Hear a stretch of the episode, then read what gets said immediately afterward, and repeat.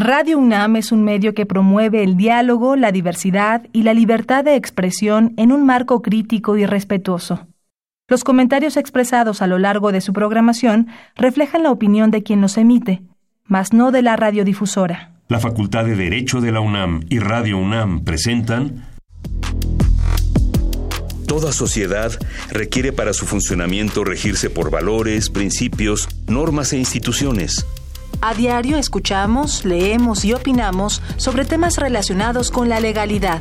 Pero, ¿verdaderamente conocemos nuestros derechos y obligaciones? Tu participación es indispensable. Acompáñanos. Derecho a debate. En la cultura de la legalidad participamos todos. Conduce Diego Guerrero. Las voces universitarias.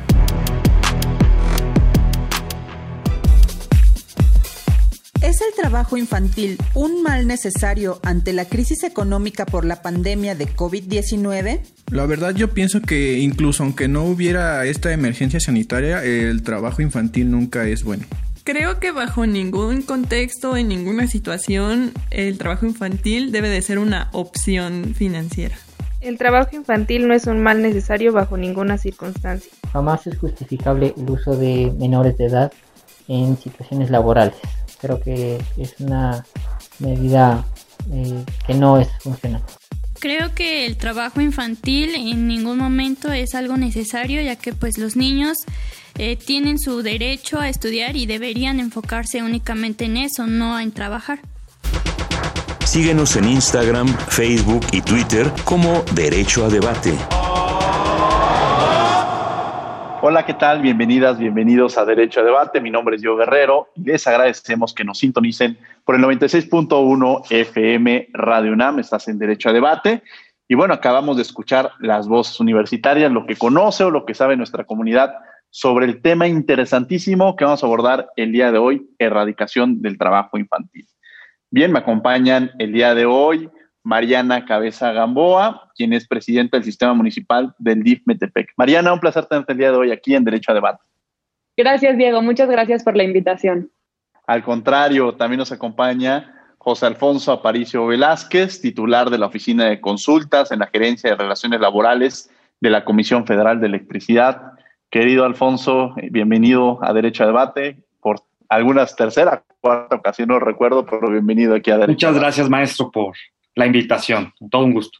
Y a mi querida amiga Elizabeth Ayesha Borja Domínguez, titular de la Unidad de Asesoría Jurídica del Instituto Federal de la Defensoría Pública. Querida Ayesha, qué gusto tenerte. Muchas gracias, Diego. Un gustazo volverte a ver y estar en tu programa. Al contrario, bueno, yo les agradezco muchísimo a los tres que estén aquí en el programa para empezar a abordar de este tema que tiene una gana que sensibilizarse, que tiene que eh, eh, mostrarse para que de alguna manera lo podamos entender. Y ahí partiría la, la, primera pregunta.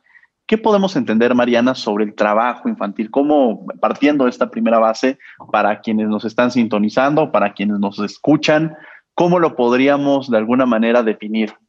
Pues bueno, creo que es muy importante notar la característica principal del trabajo infantil que es el trabajo que priva a niñas y niños de su niñez, de su potencial, de su dignidad y que además perjudica su, su, desarrollo físico y psicológico, ¿no? No es simplemente ayudarle a los papás en algún negocio familiar, sino se vuelve trabajo infantil cuando ya los están privando de alguno de sus derechos, que ya se vuelve peligroso o perjudicial para su bienestar físico, mental o moral.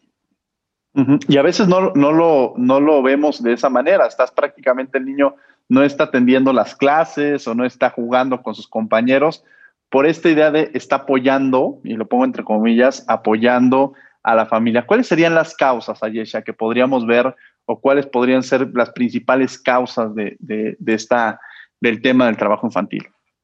Yo creo que las causas, bueno, no, no, no lo creo, todos los estudios lo, indican. Las causas del trabajo infantil pues son multifactoriales, ¿no? Y la primera es la pobreza, la pobreza en la que vive la misma familia y que deja a la niñez también en esa misma situación, ¿no? Eh, hay estudios que opinan que el trabajo infantil, en vez de ayudar, perpetúa la pobreza. Eh, y hay quienes piensan, eh, también con, con, fundamento, que en realidad puede ayudar, en algunos momentos o en algunos sectores a la niñez a salir adelante. No es un tema de discusión, no está completamente cerrado, pero vaya, en efecto, cuando las familias no tienen las necesidades básicas cubiertas, eh, cuando hay una mayoría de hijos que atender, se recurre por lo general a poner a los niños y niñas también a trabajar, ¿no? Como decía Mariana, no nada más en el, en el puesto familiar, que es lo, podría ser común, eh, pero pues nos lleva también a, lugares insospechados y terribles, ¿no? Eh, trabajos ya forzados, trabajos eh, con malos tratos, trabajos sin paga, ¿no? Una, una, cantidad de, de, cosas que, pues, que hace que se vulneren los derechos de todos los niños, ¿no? Em, entonces, por eso digo que es, es, multifactorial, no solamente es la pobreza del niño, sino de cómo está la familia, también puede ser la violencia generalizada, incluso dentro del mismo hogar, el que lleve a los niños a buscar eh, pues otras opciones, ¿no? Y bueno, la falta, la falta de acceso a educación eh, y la falta de políticas públicas, pues que vean por el bienestar de las niñas, niños y adolescentes del país, ¿no? A mí de pronto me llega a la cabeza pensar en aquellas niñas, eh, ni, quizá alguna niña que de pronto la contrata alguna familia, dice, para que le ayuden los trabajos domésticos del hogar, ¿no?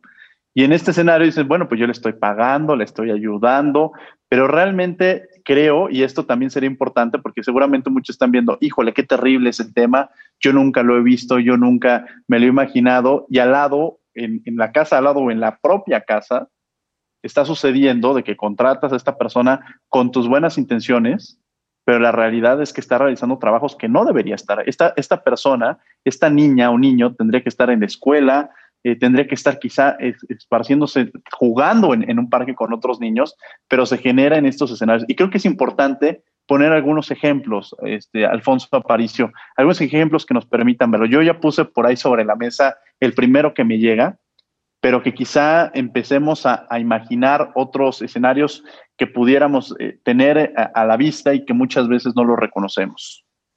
Sí, así, es, eh, maestro Guerrero. Mire, la, antes de poner los ejemplos, me gustaría un poco abonar a, la plática de, de quienes me antecedieron diciendo que no es que esté del todo prohibido incluso las labores domésticas, eh, porque como bien mencionaba Ayesha, hay, hay, una discusión respecto de los límites o, la participación de, los niños, niñas y adolescentes en actividades domésticas e incluso ya actividades laborales.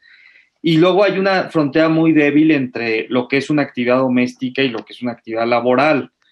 Y luego todavía hay una frontera más, más, débil en, ciertos tipos de, actividades que no se sabe si son actividades laborales, domésticas o, artísticas incluso, artísticas, científicas, etc. Entonces, que quiero entrar al rato. En, esta provocación que me, que me haces, eh, querido maestro, pues están justo una serie de, actividades como los artistas, los deportistas, eh, incluso gente que podemos conocer, niños superdotados, eh, no, Beethoven, Beethoven es del siglo XXI, en que pues para poder progresar en su, en su, en su vocación desde muy pequeños, requieren mucha disciplina, pero también requieren dejar muchas, a veces, actividades que uno pensaría que pues, son esenciales para el desarrollo psicoemocional de, un menor. Bueno, una vez dicho esto, pues efectivamente eh, eh, a partir de estas fronteras o esta discusión de las temáticas, podemos encontrar, por ejemplo, una de las clasificaciones que ha dado la OIT eh, en estos temas es por sectores. Aquí estoy tratando de buscar en las anotaciones que hice para, para el importante programa. No lo encuentro, pero hay tres. Siempre fue, siempre fue buen estudiante, quiero aclararlo, y lo digo a título personal, fue mi alumno, entonces sé que fue buen estudiante y que tenía buenas notas. Muchas gracias. Bueno, hay, varios sectores, por ejemplo, la OIT eh, eh, eh, localiza el sector agrícola, que pueden entrar muchas actividades dentro del sector agrícola. Tenemos un ejemplo por ejemplo, muy triste en San Quintín, eh, eh, en, aquí en, en México, que provocó una recomendación como tú sabes, maestro, de la CNDH y en que se encontraron menores trabajadores. Y hay otros sectores, pues, que, que, tienen que ver justo con esta delimitación que habría que, digamos, estudiarla a partir de las actividades propias. Porque si me permite ya, si me permiten un último comentario, eh, las actividades que realiza un menor y por las cuales puede provocar su desarrollo a futuro, pueden ser también actividades que mal llevadas pueden provocar un mal desarrollo a futuro. Entonces, eh, la discusión está en qué tanto puede servir para el desarrollo psicoemocional, porque como decía Aisha, en un momento dado dar un rédito al círculo familiar, lo cierto es que pueden perpetuar la pobreza al no generar en un futuro una mano calificada para un empleo mejor pagado. Quiero regresar a ese punto con Ayesha, que la veía que estaba acentuando algunos de los comentarios que hacías, referente a estos llamados menores artistas. Eh, de pronto me llega a la mente esta figura de, la serie que, de Luis Miguel, en la cual casi casi el papá explotaba al, niño. O también me pueden llevar a, estas figuras que recientemente la Facultad de Derecho sacó un seminario sobre fútbol y derecho, en la cual, ¿cuál es la estructura? ¿Cómo puedes definir aquel niño? Porque son niños que a los 15 años ya los están contratando, pero que, y además porque la, carrera eh, futbolística también es, muy acotada, lo, que decía un poco ahorita Alfonso, ¿no? O sea, si no empiezan a, corta edad, quizás si, viéndolo en su escenario, pues es que si empezamos a los 19, 20 años, pues nos queda poca, poco tiempo en, el, en, el, en la vida profesional en donde la queremos ejercer. ¿Cómo podemos, eh, pudiéramos verlas a estas personas como, como, una, como trabajadores? ¿Podrían ser clasificados como trabajadores a estos menores de edad? A Yesha Borja. A mí me parece que sí, o sea, y ahorita refieres la, la serie de Luis Miguel donde el papá parece que, es un monstruo y es que la verdad es que la mayoría de las veces así es. Tenemos un millón de ejemplos, ¿no? Desde Macaulay Culkin hasta Michael Jackson, Britney Spears, vaya, una cantidad de personajes que los padres y, madres se han aprovechado, ¿no? De, del trabajo. Claro que es un trabajo el que hacen, tienen horarios que cumplir, eh, tienen cuestiones que aprender, diálogos, este, o, contratos que cumplir, ¿no? Como dar conciertos o lo que sea. Claro que es un trabajo. Eh, la falla ahí es que sí, em, la falla está en que el Estado no les ha dado una garantía, ¿no? Para protegerse tanto en sus, en los ingresos que tienen, eh, sobre todo en eso, porque son los, los padres y madres, al ser los tutores, pues son los que manejan absolutamente todo, ¿no? Pero la verdad es que creo que ahí sí tendría que haber un estudio y algún tipo de, reforma eh, para garantizar que estos niños pues puedan tener más voz, ¿no? O sea, bueno, me acuerdo hasta de Lucerito, ¿no? y, las cosas terribles también de la, de la mamá. Es, y, y no solamente es ok, el fútbol puede ser un poco, un poco distinto, ¿no? Eh, es, digamos que la edad es un poquito más avanzada, porque niños artistas, eh, pues empiezan a, edades muy pequeñas, ¿no? Cinco años, seis años, a veces hasta bebecitos, ¿no? Eh, y los niños en realidad, por lo general, nunca ven un solo peso de todo el trabajo este, que ganaron eh, probablemente pues, los padres, madres de familia se defenderían diciendo, sí, pero siempre fue a la escuela, le, le pagué todo el, vestido, todo lo que le correspondía, ¿no? Cuando tal vez deberían estar obligados a tener un fideicomiso para cuando el, el, eh, el, chiquitino, chiquitina tenga 18 años y tenga acceso a todo el dinero que, que, él generó, ¿no? Pienso también en la danza, ¿no? Un, este, todo esto artístico en donde sí se tiene que empezar a edades muy pequeñas eh, las, gimnastas, eh, donde pues, pero ahí sí puede ser que no estén generando un ingreso, ¿no? Y hasta en las Olimpiadas han, corrido países porque no cumplen con, la mínima edad, ¿no? Para participar. Este, Híjole, no, es que se, vuelve un tema. Quizá cuando poníamos, el, decíamos el título del programa, y que de qué, de qué trata, ¿no? Pero de pronto empezamos a ver que prendemos la televisión y en este momento estamos viendo cantar a un niño en estos concursos en los cuales participan. Prendemos, este, le cambiamos de canal, estamos viendo el fútbol y vemos a menores de edad jugando. Bajamos y estamos viendo a una niña o un niño que está trabajando, está limpiando la mesa del negocio familiar, ¿no? O sea, está en todas partes. En todas partes. Yo la verdad es que había pensado más en estos temas que comentaba José Alfonso, como los niños de San Quintín, que es algo terrible, ¿no? Eh, y ahorita que él mencionó niños artistas, dije, claro, ¿no? ¿no?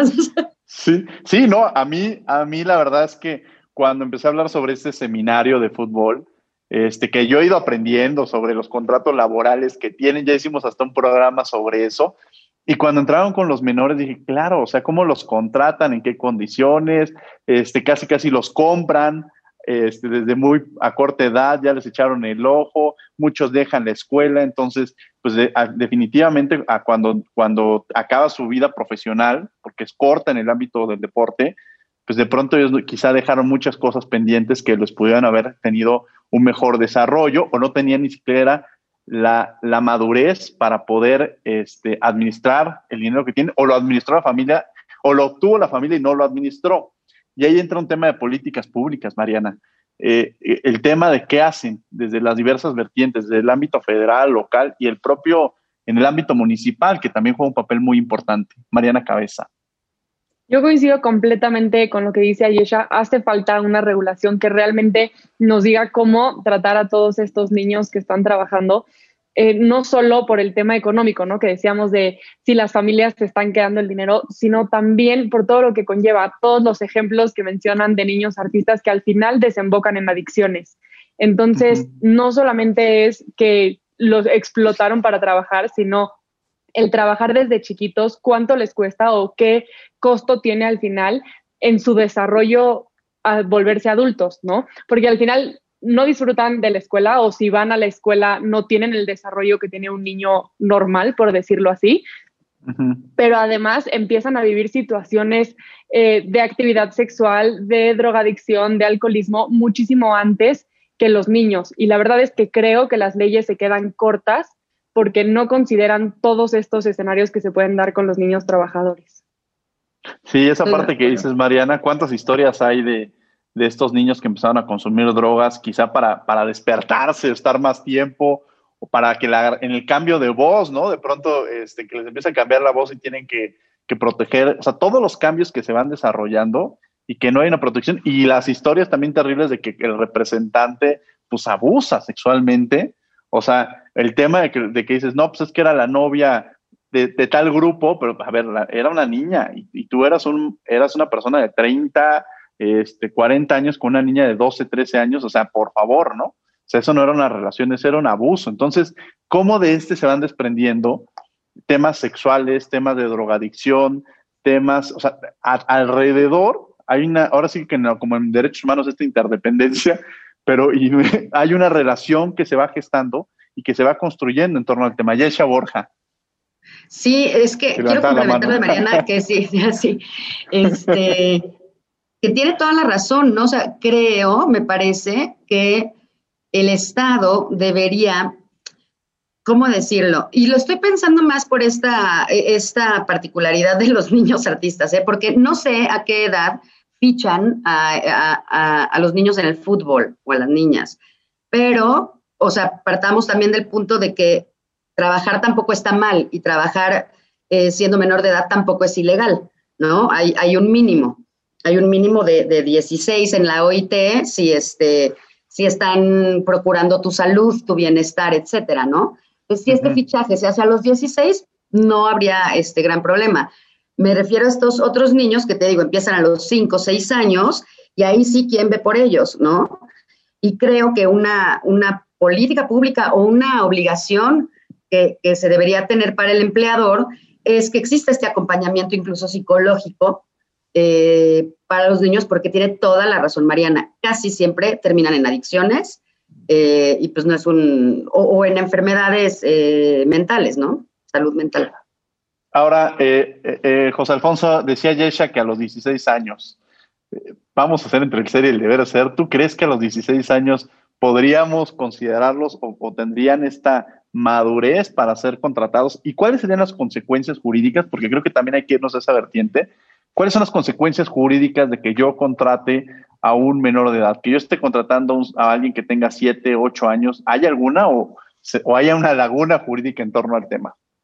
A, ver, eh, si bien es cierto, nuestras leyes eh, son muy defectuosas, eh, tienen muchos parches y también muchas necesidades de, de, suplir deficiencias, lo cierto es que nuestra legislación nacional, o sea, basada específicamente en la Ley Federal del Trabajo, ya contempla estas circunstancias. Desde mi punto de vista lo hace de forma muy desafortunada, permítanme expresarlo muy rápido.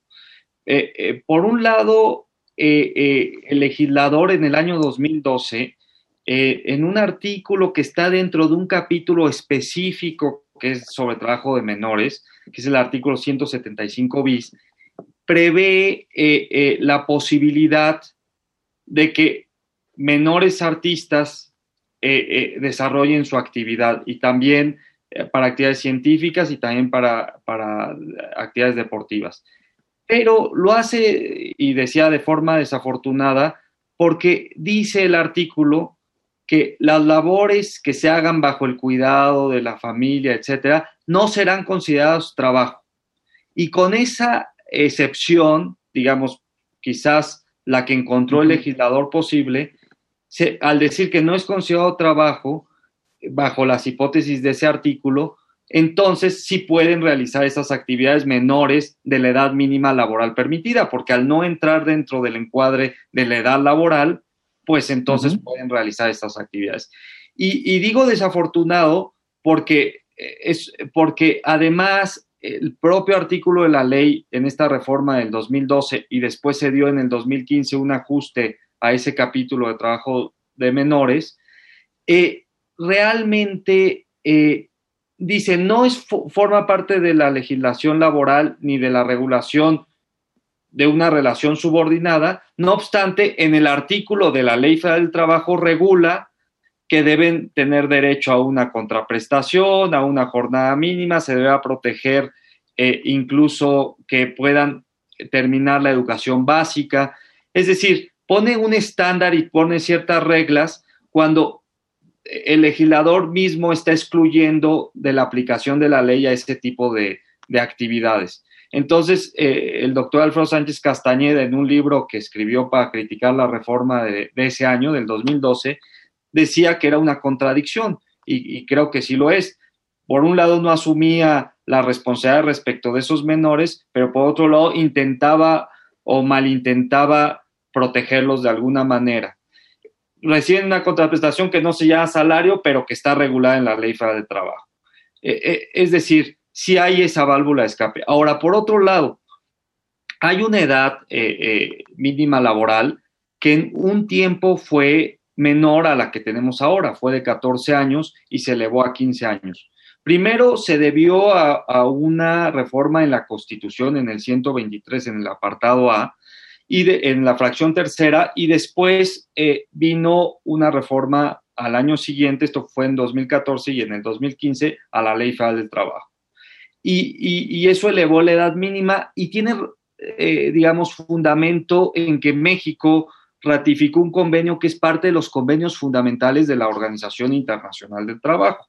Es el convenio 138 sobre edad mínima y que es primo hermano de otro convenio que es el 182, que es eh, también sobre, sobre el tema de menores. Pero bueno, para no alargarme, esa fue la razón por la que elevamos la edad mínima. Debo advertir que este convenio internacional, eh, que además forma parte de los convenios fundamentales, y que antes de ratificarlo ya no será obligatorio porque como firma, somos parte de la Organización Internacional del Trabajo, al firmar la constitución de la OIT y la Carta de Filadelfia, que así se le conoce, entonces nos vemos obligados a sus convenios fundamentales. Pero bueno, menciona aparte, debo decir que ese convenio es muy extraño porque sí habla de, un, de, edad mínima, pero tiene un estándar.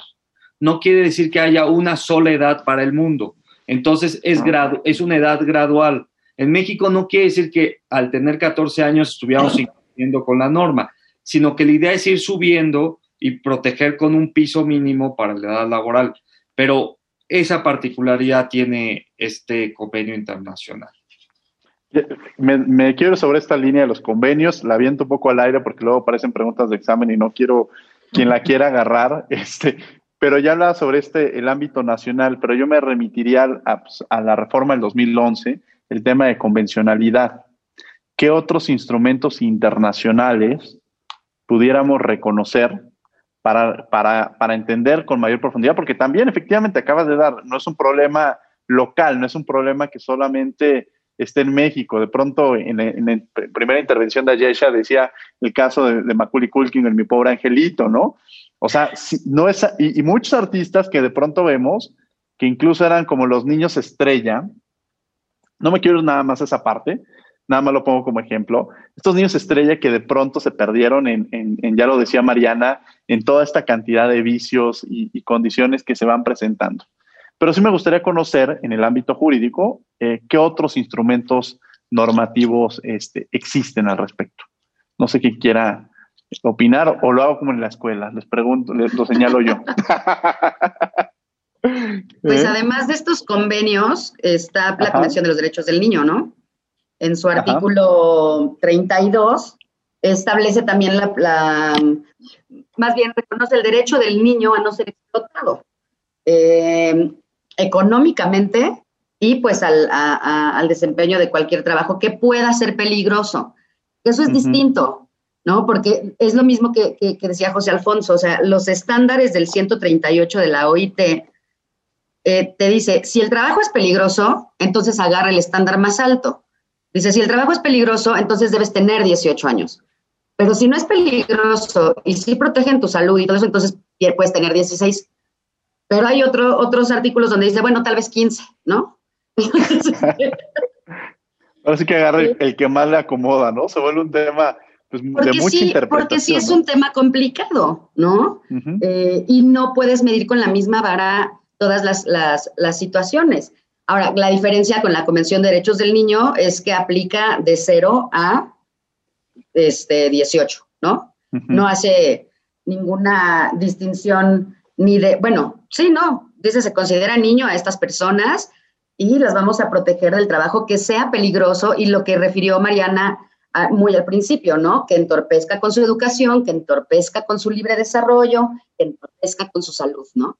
Eso es lo que no, este, no, no, no se debe hacer y los estados partes se obligan a fijar edades mínimas. Pero pues ahí es donde pueden variar mucho las cosas, ¿no? Solo como particularidad, a mí me impresiona, eh, eh, tiene razón eh, Alfonso, sí, somos, estamos obligados por esos convenios, pero México no los ratifica hasta el 2015. En abril del 2015, sí.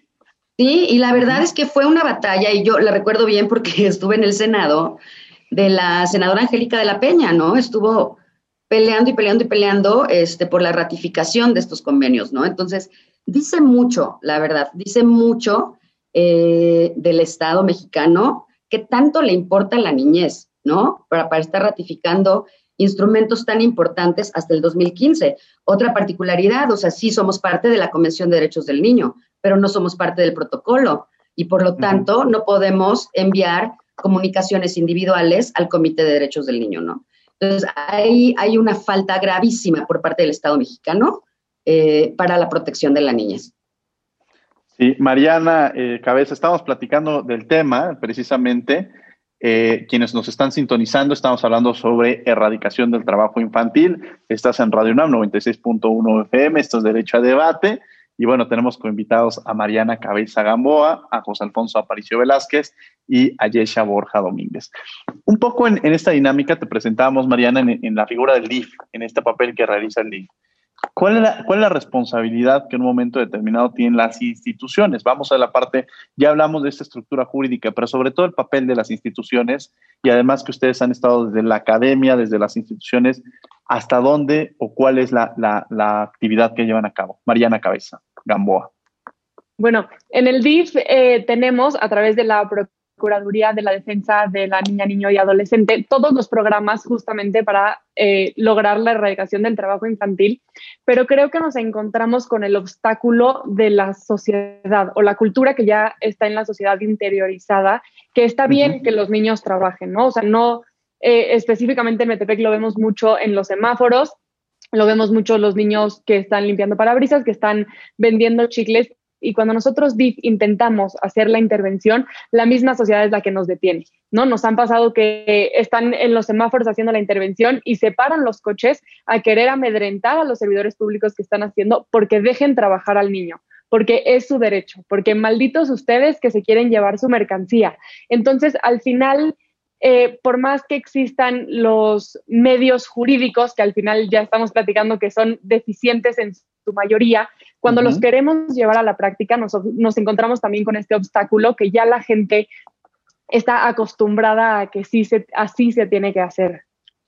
Que así se tiene que hacer y, creo que ese ahí, ahí entra el papel, porque sí, podríamos responsabilizar al Poder Legislativo de las diversas reformas que se tendrían que hacer. Podríamos responsabilizar eh, en el ámbito internacional, bueno, el propio Senado, cuánto, cuánto tiempo tardó en ratificar estos instrumentos, que por cierto también le mandamos un saludo a la Angélica de la Peña, que con mucho cariño. Y o por otro lado, también tendríamos el tema de la sociedad civil, que ahí juega un papel muy importante, porque ya lo decía Mariana, o sea, llegan, eh, están haciendo esta labor y le están quitando su mercancía, o de qué van a comer, o no es posible. Cuando no vemos todo lo que hay atrás de esto y que se vuelve una explotación este, infantil, cuando, cuando quiero, parece muy reiterativo, pero el niño no tendría que estar realizando estas actividades, rompe con su, desarrollo, rompe con, su crecimiento, y me refiero en, emocional, psicológico y de toda índole, ¿no? Ayer, en el tema institucional, tú estás en la Defensoría, ¿qué? Me, me comentaban que hay algunos casos que han llegado con ustedes. Sí han llegado este, varios asuntos que involucran a niñez, no específicamente sobre, sobre trabajo infantil, eh, pero pues vaya, tenemos esta dos cosas, ¿no? Sí, una nueva visión, pero además el trabajo regular que siempre ha hecho la Defensoría, ¿no? A pesar de que existen las Procuradurías de Protección a la Niñez en, en todos los estados, más la federal, cuando hay asuntos en amparo en donde se involucre a niños, niñas, y, bueno, pues sean contraparte, necesiten ahora sí un abogado, el juez nos pide designar a un representante especial de esta niña, de esta niña o niño, ¿no? Seguramente la mayoría son casos de guarda y custodia, de alimentos, etcétera, ¿no? Eh, últimamente hemos estado también viendo muchos temas sobre derecho a la identidad, eh, de, muchas veces de, de, niñas o niños que nacieron en México, pero que son hijos de, padres o madres migrantes, ¿no? Y ahí hay unas discusiones eh, con registros civiles. Eh, como tú sabes, eh, los temas que ve el instituto son temas federales, pero pues obviamente, y, lo dice mm, lo dice bien el, titular del instituto, el maestro Netzaí Sandoval, no hay niños locales y niños federales, ¿no? y todos le tenemos que entrar. Es nuestra obligación como, como abogadas, como abogados y además este, del servicio público, brindarles el servicio y brindarles protección. Las procuradurías, insisto, a pesar de que están ahí y hacen un muy buen trabajo, eh, tienen falta de recursos materiales y humanos, ¿no? Entonces, nosotros hemos estado eh, ya en coordinación con, el CIPINA eh, y con el DIF Nacional eh, y le ofrezco de una vez aquí a Mariana eh, también eh, nuestra ayuda, ¿no? Este, porque habrá casos en donde, casos para la araña, ¿no? Yo, o sea, yo te puedo decir, y Mariana te puede asegurar, que la niñez de este país sufre muchísimo, ¿no? que el trato que se les da es en serio triste, da coraje, es, es, verdaderamente increíble, como a todos les importa, pero no a todos les, les, les importa y no todos quieren actuar, ¿no? Tú decías ahorita, se puede culpar al legislativo, se puede culpar a... Se puede, desde mi punto de vista, y siempre he pensado que el tema de niñez nos corresponde a todas y a todos, pero absolutamente a todas y a todos, ¿no? Eh, nada de que yo no porque no tengo hijos, no. Todos somos responsables de si vemos a un niño en un problema, ayudarle. De si vemos a un niño que está siendo golpeado, ayudarle, llamar al DIF, este, pues hacer lo que, lo que se pueda hacer, ¿no? Pues nosotros institucionalmente estamos completamente abiertos a esto, a ayudar a las autoridades encargadas de ver estos temas, coadyuvar con ellas, eh, todo en beneficio de la niñez, ¿no? Eh, lo importante es que los escuchen, que sean tomados en cuenta y que, y que pues puedan tener un desarrollo sano, ¿no? Todo mundo siempre se carga este, esta frase de los niños son el futuro del país, pero eh, yo te juro en serio que todos los números y, la realidad es dura, o sea, indican que a la gente cada vez le importa menos y, los maltratan cada día más, ¿no? Claro. Quiero entrar con el José Alfonso Aparicio sobre, estamos viendo la pandemia, y nunca podemos dejar de lado la figura de la pandemia en este tipo de situaciones. Yo creo que hay dos temas que traigo, que traemos en la, que traigo en la cabeza y que ahorita los también nos hizo llegar el productor. Un poco la pandemia y el otro papel es eh, los grupos delictivos, porque quizá a veces lo estamos reflexionando en torno a, la, a, la, a los familiares, ¿no? Que, que no lo han identificado. Me gustaría entrar ahorita, Alfonso, contigo en el tema de la pandemia y luego iría contigo, Mariana, porque ya vi que también es la ventaja de hacerlo a través de Zoom, este, que puedo ver como sus, reacciones. Eh, sobre este esta figura de los grupos delictivos. José Alfonso Aparicio. Claro, que sí, maestro. Y también la ventaja de Zoom es que uno puede abrir aquí la ley eh, desde, desde la comunidad de la oficina y, hacer pequeñas precisiones que de otra forma uno no haría en, un, en, una cabina. Y, efectivamente, aquí estoy abriendo la, la ley federal del trabajo y hay un artículo muy particular que es el 175. En el último párrafo, forma parte de este, de este capítulo que ya les había hablado sobre trabajo de menores, pero ahí en específico se dice que en casos de, dice la palabra contingencia sanitaria declarada por autoridad competente, los menores no, no podrán seguir laborando, no deberán seguir laborando. Y luego además dice otro tema, que no se disminuirá, a diferencia de, otras hipótesis para otro tipo de trabajadores, no se disminuirán sus salarios, sus prestaciones y sus derechos. Bueno, es una enunciación genérica que incluso en el, para el mundo de los laboralistas fue una discusión muy amplia que si había emergencia o contingencia sanitaria y que si la palabra emergencia se refería a contingencia y la palabra contingencia tenía las hipótesis que prevé la Ley Federal del Trabajo. Bueno, pero, pero al menos sí está prevista esta hipótesis de contingencia sanitaria como el caso que estamos viviendo, más allá de si es una u otra por, eh, la pandemia de COVID-19, eh, eh, realmente hay una protección ahí. Bueno, pero además, adicionalmente, la, OIT y CEPAL han sacado un informe muy interesante sobre que por primera vez después de 20 años, se ve en riesgo la posibilidad de que el trabajo infantil aumente. Por, no, no, estoy diciendo que esté controlado o que, o que no vivamos una cifra muy dura a nivel mundial y de América Latina de trabajo infantil. Lo que estoy diciendo es que ahora exponencialmente se prevé un potencial riesgo para que aumente el trabajo infantil. Y se dice esto por lo siguiente, porque por un lado, la ausencia de empleo que puede provocar la pandemia. Primero, porque puede haber muchos empleos informales que por la pandemia esas actividades ya no se puedan suplir. Y por otro lado, quienes ya tenían empleo o se vean disminuidos en su salario y que sus hijos tengan que salir a trabajar o a completar, como se dice popularmente, el gasto.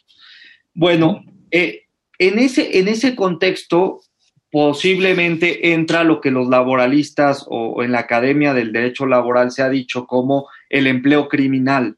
No quiere decir que este empleo esté regulado por la ley del trabajo, pero son formas de emplear a muchísima mano de obra en actividades criminales, desde la cosecha de amapola hasta, como conocemos el caso tristemente del Ponchis, que era un chavo que decapitaba eh, eh, personas, en fin.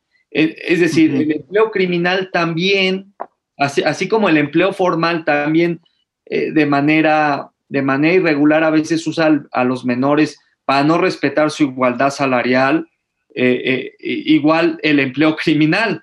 O sea, no se puede pedir en la formalidad esto, en el empleo criminal se usa para las peores actividades, para hacer halcones, para hacer las actividades mm, de primera línea, por decirlo de alguna manera, de la criminalidad, siendo una mano de obra barata, eh, eh, permítanme esta expresión.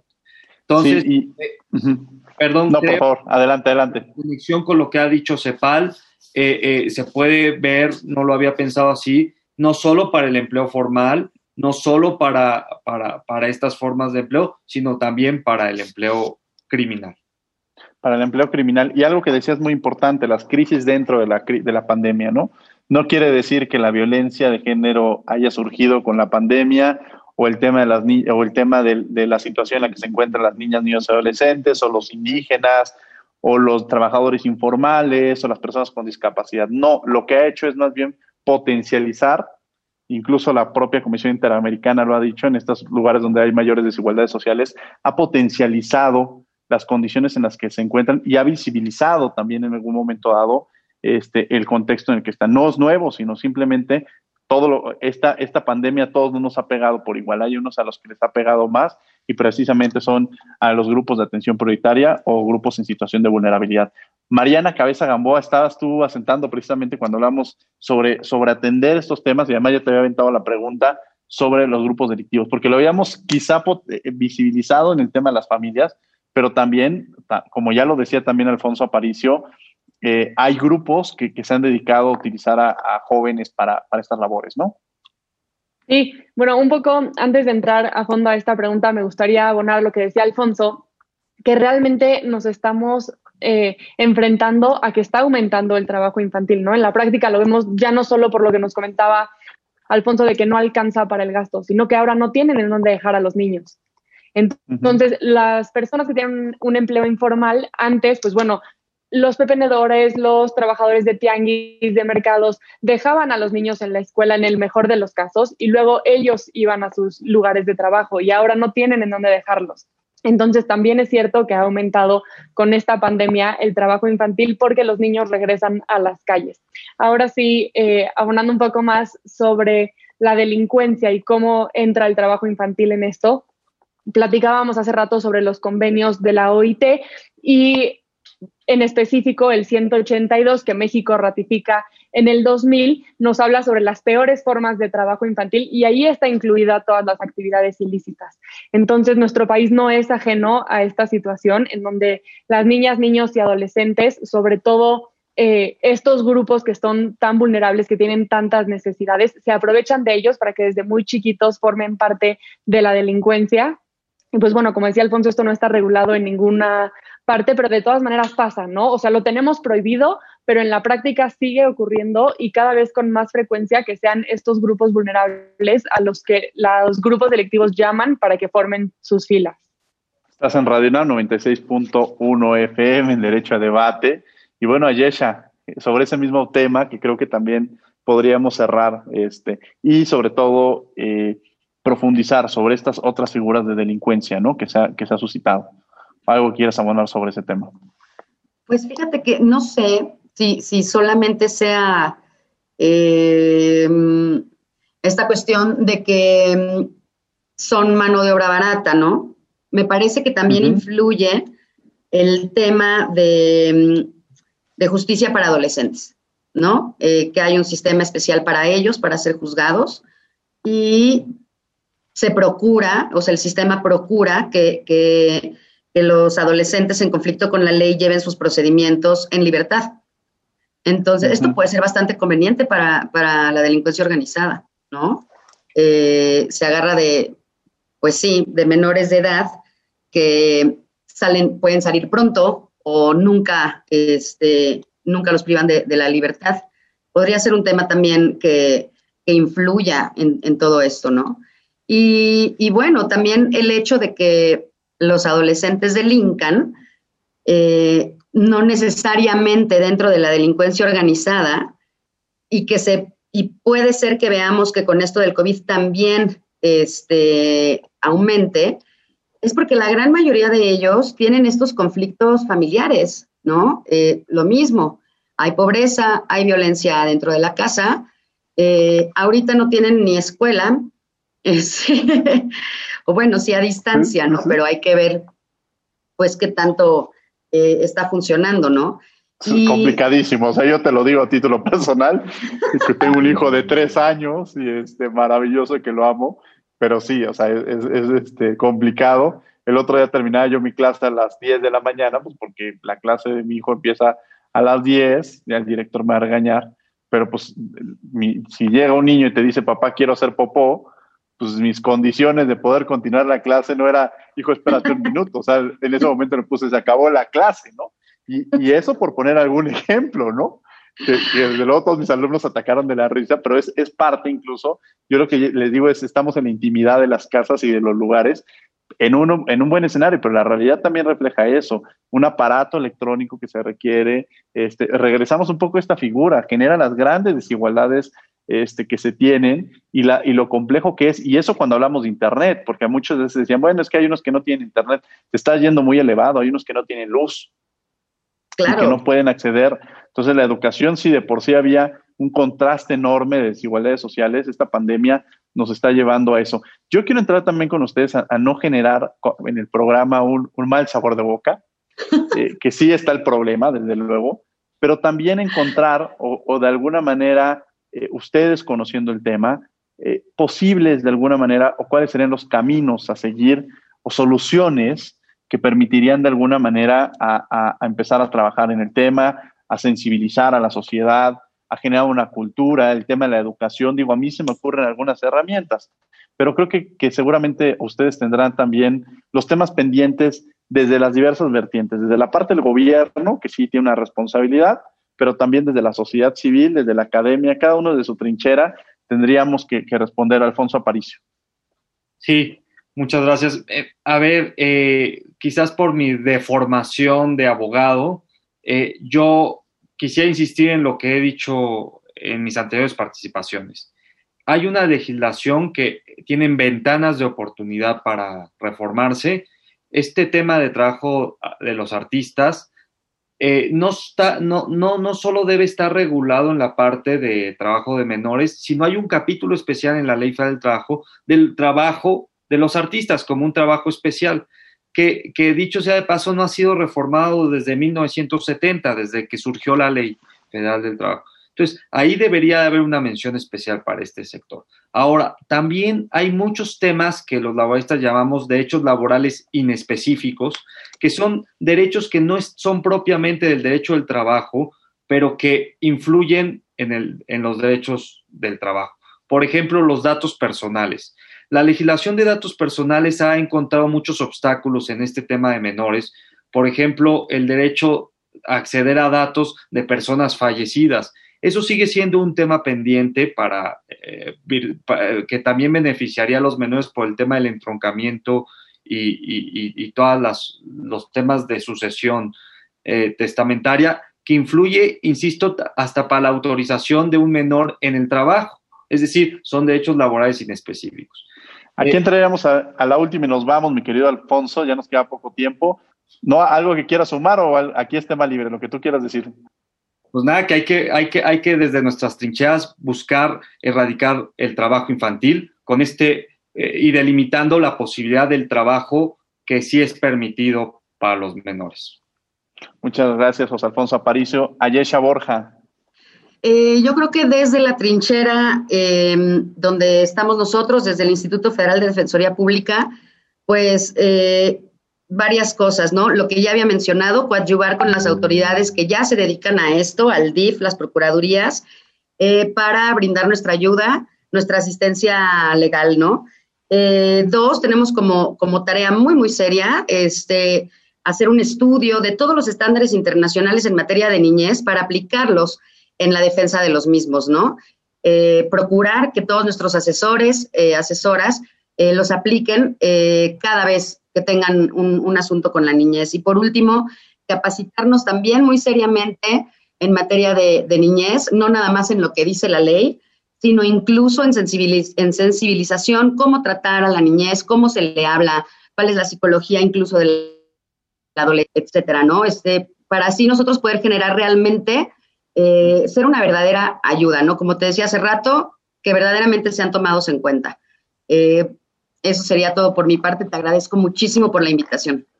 Muchas gracias, querida Yesha. Mariana Cabeza Gamboa.